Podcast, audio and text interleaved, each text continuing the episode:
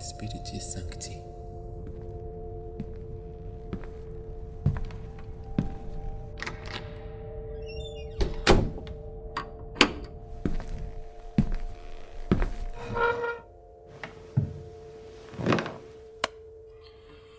Podemos começar?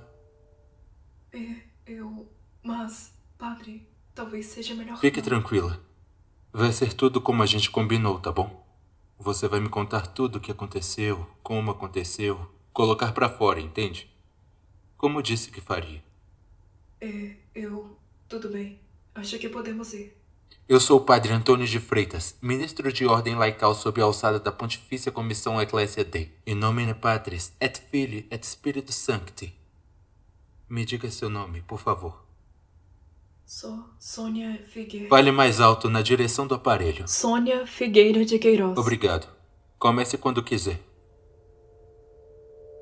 Isso aconteceu num dia de semana à tarde. Eu cuidava da minha rotina de todo dia.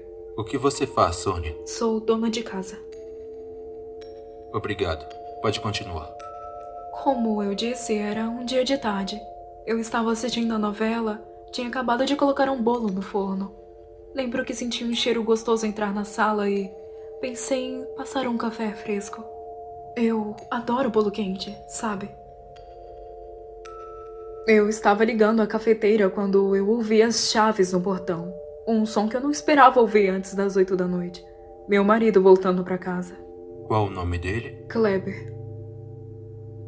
Posso continuar? Aham, claro. Exceto pelo horário, ele fez tudo como normal. Abriu o portão e fez seu ritual. Foi até a caixa de correio ver se tinha correspondência. Eu ouvi-o abrir e fechar da portinhola. Depois ele sentou-se na cadeira da varanda, tirou os sapatos e calçou os chinelos e entrou me chamando. Aquele aviso que está chegando em casa, sabe? Ele sempre entrava e dizia: Ninha, tô em casa.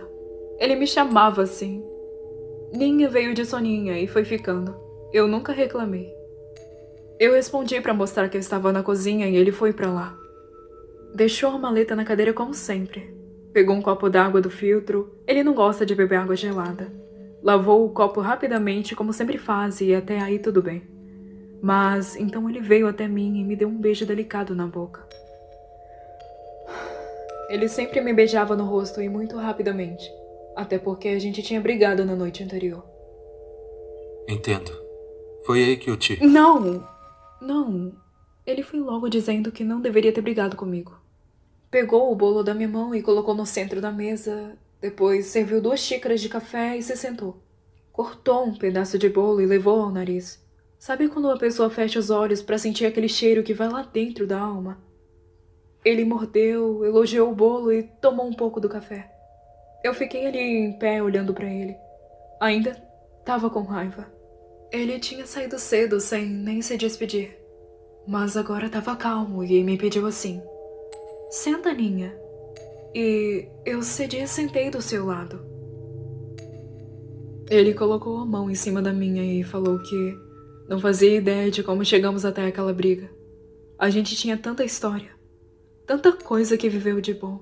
Ele lembrou da nossa viagem para Fortaleza e da nossa lua de mel, mas sabia como chegamos ali. Eu sabia sim. Isso era um problema que tinha começado lá atrás, sabe? Quando a gente se casou, fizemos alguns planos de vida e um deles era ter um casal de filhos. Um menino, Bernardo, uma menina, Sofia. Esse foi o único plano real que não conseguimos. Tentamos mesmo, mas não conseguimos e fomos desistindo com o tempo. Mas isso nos deixou amargurados um com o outro e a gente não era mais o casal de antes. Sabe?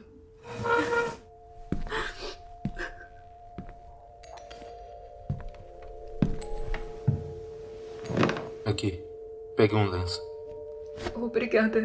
Eu só. Tudo bem, Sônia. Siga no seu tempo. Antes que eu pudesse dizer isso pra ele, ele me disse, sabe? Ele me disse tudo isso. Ele disse que a gente se afastou tanto por conta dessa maldição. Ele chamou assim, maldição. E esquecemos que a gente já tinha tudo o que precisava. Eu tinha ele e ele tinha mim. Ele me disse então que se arrependia de como as coisas foram acontecendo com a gente e que tinha decidido voltar mais cedo para falar isso. Para acertar as coisas comigo, me mostrar que não havia amargura no coração dele e que ele nunca deveria ter permitido que isso nos tivesse afastado tanto. Eu chorei ali na cozinha mesmo. Ele se levantou, secou os meus olhos e deixou as mãos no meu rosto. Fazia tantos anos que ele sequer me tocava assim, sabe? Sem carinho, sem uma conversa honesta como essa. Nossa vida se resumia a cada um saber seu lugar e seus afazeres. Eu cuidando da casa, ele cuidando de prover o salário. Eu cozinhando, limpando e cuidando das coisas dele. Ele me entregando as férias de todo mês para as compras e pronto. Mas antes, a gente não era assim não, sabe? Casamos com aquele amor de verdade. A gente conversava, viajava e. Como posso dizer? Tinha paixão, sabe? Sei, entendi. Vocês eram um casal jovem. Isso. A gente teve uma lua de mel linda e as viagens depois foram todas como essa. Dormíamos abraçados depois de amar, conversando. Mas isso foi acabando por causa da falta de filhos. Ele não aceitava isso? Não, não, senhor. Fui eu que não aceitei. Foi minha culpa, sabe? Eu que fui amargurando essa situação, culpei ele fui afastando e o tempo fez o resto.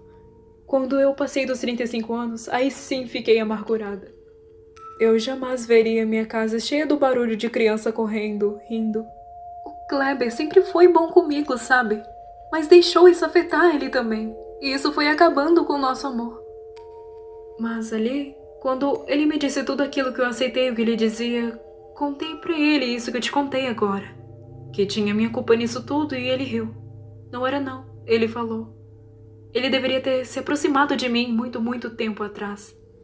A gente conversou muito tempo ali na cozinha, choramos, nos beijamos, finalmente tínhamos nos entendido de novo. Ele me levou para o quarto, nos amamos como antes. Em nossa cama, foi tão carinhoso comigo. Como sempre como na primeira vez.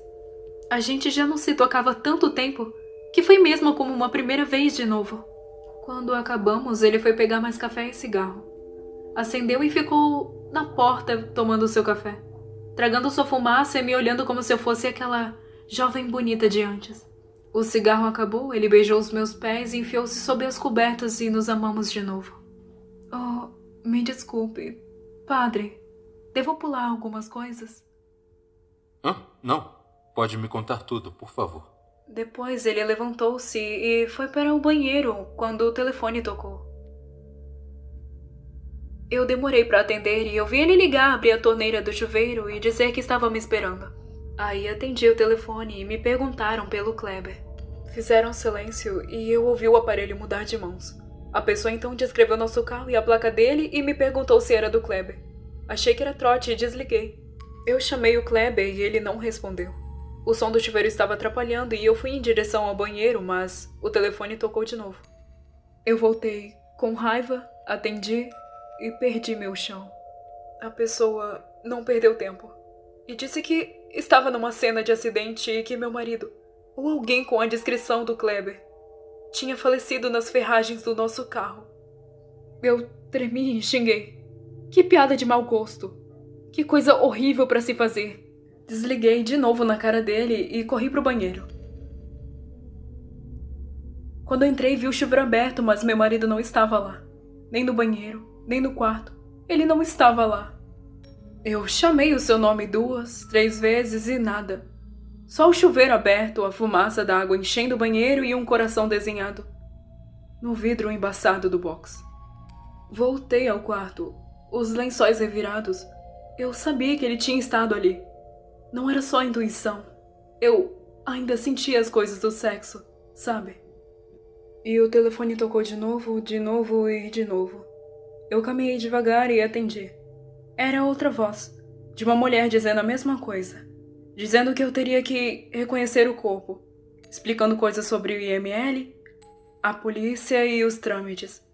Dizendo sentir muito e tudo foi ficando mais escuro e sombrio e silencioso.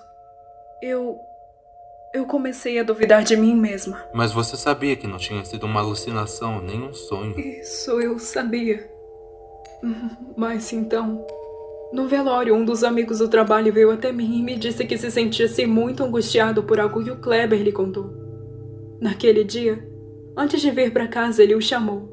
Eram confidentes. Me disse que Kleber estava vindo para casa acertar as coisas comigo e que ele sentia muito que o amigo não tivesse chegado em casa. Que o Kleber ia pedir desculpas e que tinha comprado passagens para viajarmos no fim do ano.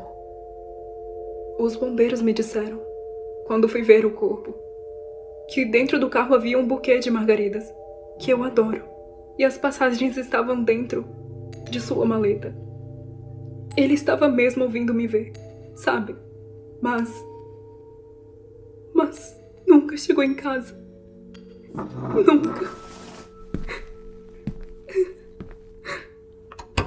Misericórdia. Elias Anima. Devo encerrar, padre? Não, não. Prossiga. Mas o pior eu ainda não contei. E é por isso que eu fiquei nervosa. Eu preciso de orientação, padre. Eu sei. Você me disse. Mas fale para o gravador. Eu. Antes desse episódio, eu estava afastada do meu marido. Eu sou uma senhora. Já não tinha qualquer esperança. Sim. Mas agora eu. Eu estou grávida. Deus misericórdia. Elios anima. Você confirma estar grávida? Sim. Não de um vivo, não de um homem, mas daquilo que apareceu na sua casa logo após a morte de seu marido? Sim, sim. Como eu tinha lhe dito antes, padre. E agora acabei de confirmar. Os exames estão na minha bolsa.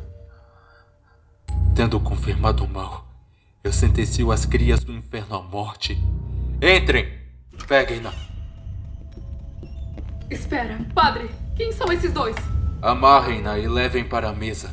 E que ego sum dominus, da mi virtutem facere quod capit. Não, para, não! Aos mortos está ordenado morrer uma vez apenas. E então o juízo. Hebreus 9, versículo 27. Não posso deixar que esses bebês sobrevivam, Sônia. Eles são crias do sobrenatural e do diabo. Pois não há no plano de Deus homem que vença a morte senão Cristo.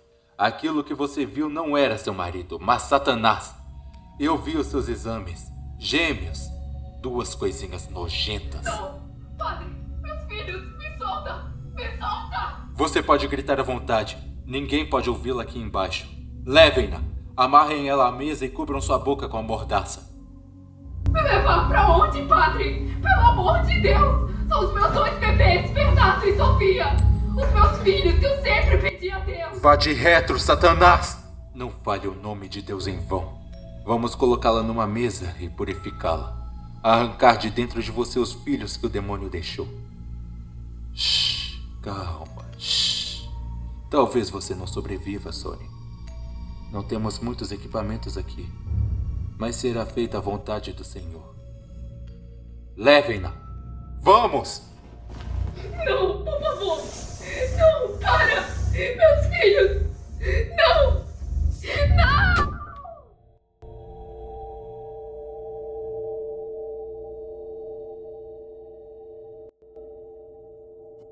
Roteiro de Vitor Coelho, com as vozes de Riquelme Barbosa e Amanda Cristina. Direção de Marcelo Marsura e Cauã Nascimento, com auxílio de Gabriel Sanches. Trilha sonora de Alexander Bryan. Esse audiodrama foi produzido e editado por Marcelo Marsura. Hollow Studios.